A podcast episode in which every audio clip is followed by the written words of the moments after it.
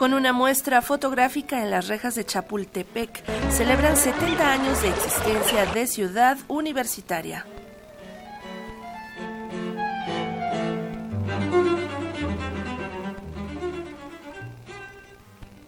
El 5 de junio de 1950 se colocó la primera piedra de Ciudad Universitaria, un proyecto a cargo de Carlos Lazo, en el que intervinieron más de 10.000 trabajadores de diversos oficios y profesiones, además de medio centenar de arquitectos.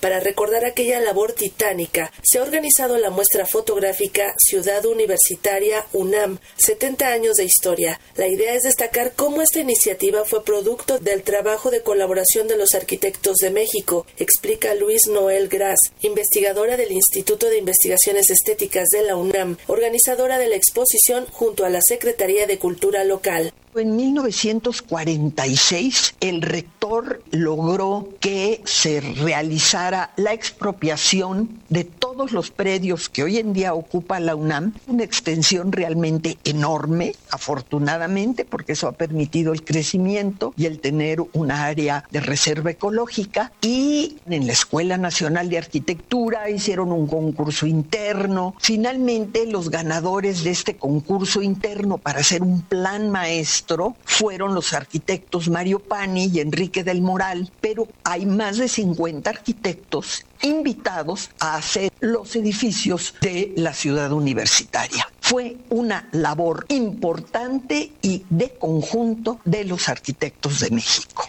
montada en la Galería Abierta Gandhi de las Rejas de Chapultepec. En la exposición, 62 imágenes en gran formato dan a conocer el proceso de construcción de edificios universitarios tan emblemáticos como Rectoría, las facultades de Química, Medicina y Arquitectura o la Torre 2 de Humanidades, elementos de un conjunto que además fue declarado hace 15 años como Patrimonio Cultural de la Humanidad. Las fotografías provenientes del Archivo Fotográfico Manuel Toussaint y del Archivo de Arquitectos mexicanos revelan la cristalización de un proyecto monumental y de su inauguración en una fecha conocida ahora como el Día de la Dedicación, recuerda la también secretaria técnica del Comité de Análisis para las Intervenciones Urbanas y Arquitectónicas de la UNAM. La fecha es muy importante porque es el equivalente a la inauguración. La ciudad universitaria estaba prácticamente concluida, faltaban muebles y cosas en los interiores, pero casi todos los edificios estaban listos y yo yo creo que lo llamaron Día de la Dedicación porque el presidente de la República vino a dedicarle a los universitarios la universidad. Yo creo que en este espíritu de la autonomía que la UNAM había ganado en 1929. Es parte de nuestro orgullo universitario, guiarnos nosotros mismos y por eso solo nos dedicó la universidad.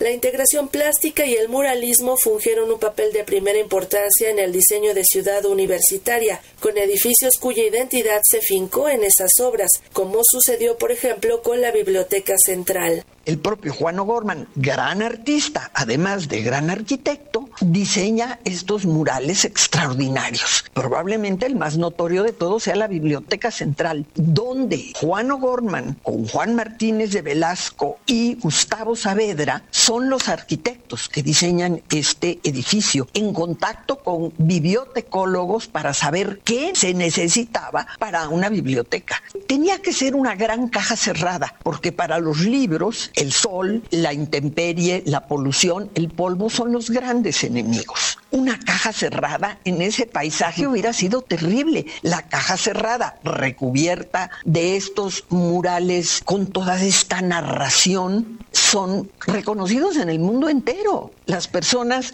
ven ese edificio y saben que es México. La muestra Ciudad Universitaria UNAM 70 años de historia puede apreciarse en estos días y hasta el próximo 11 de diciembre en la Galería Abierta Gandhi de las Rejas de Chapultepec. Para Radio Educación, Sandra Karina Hernández.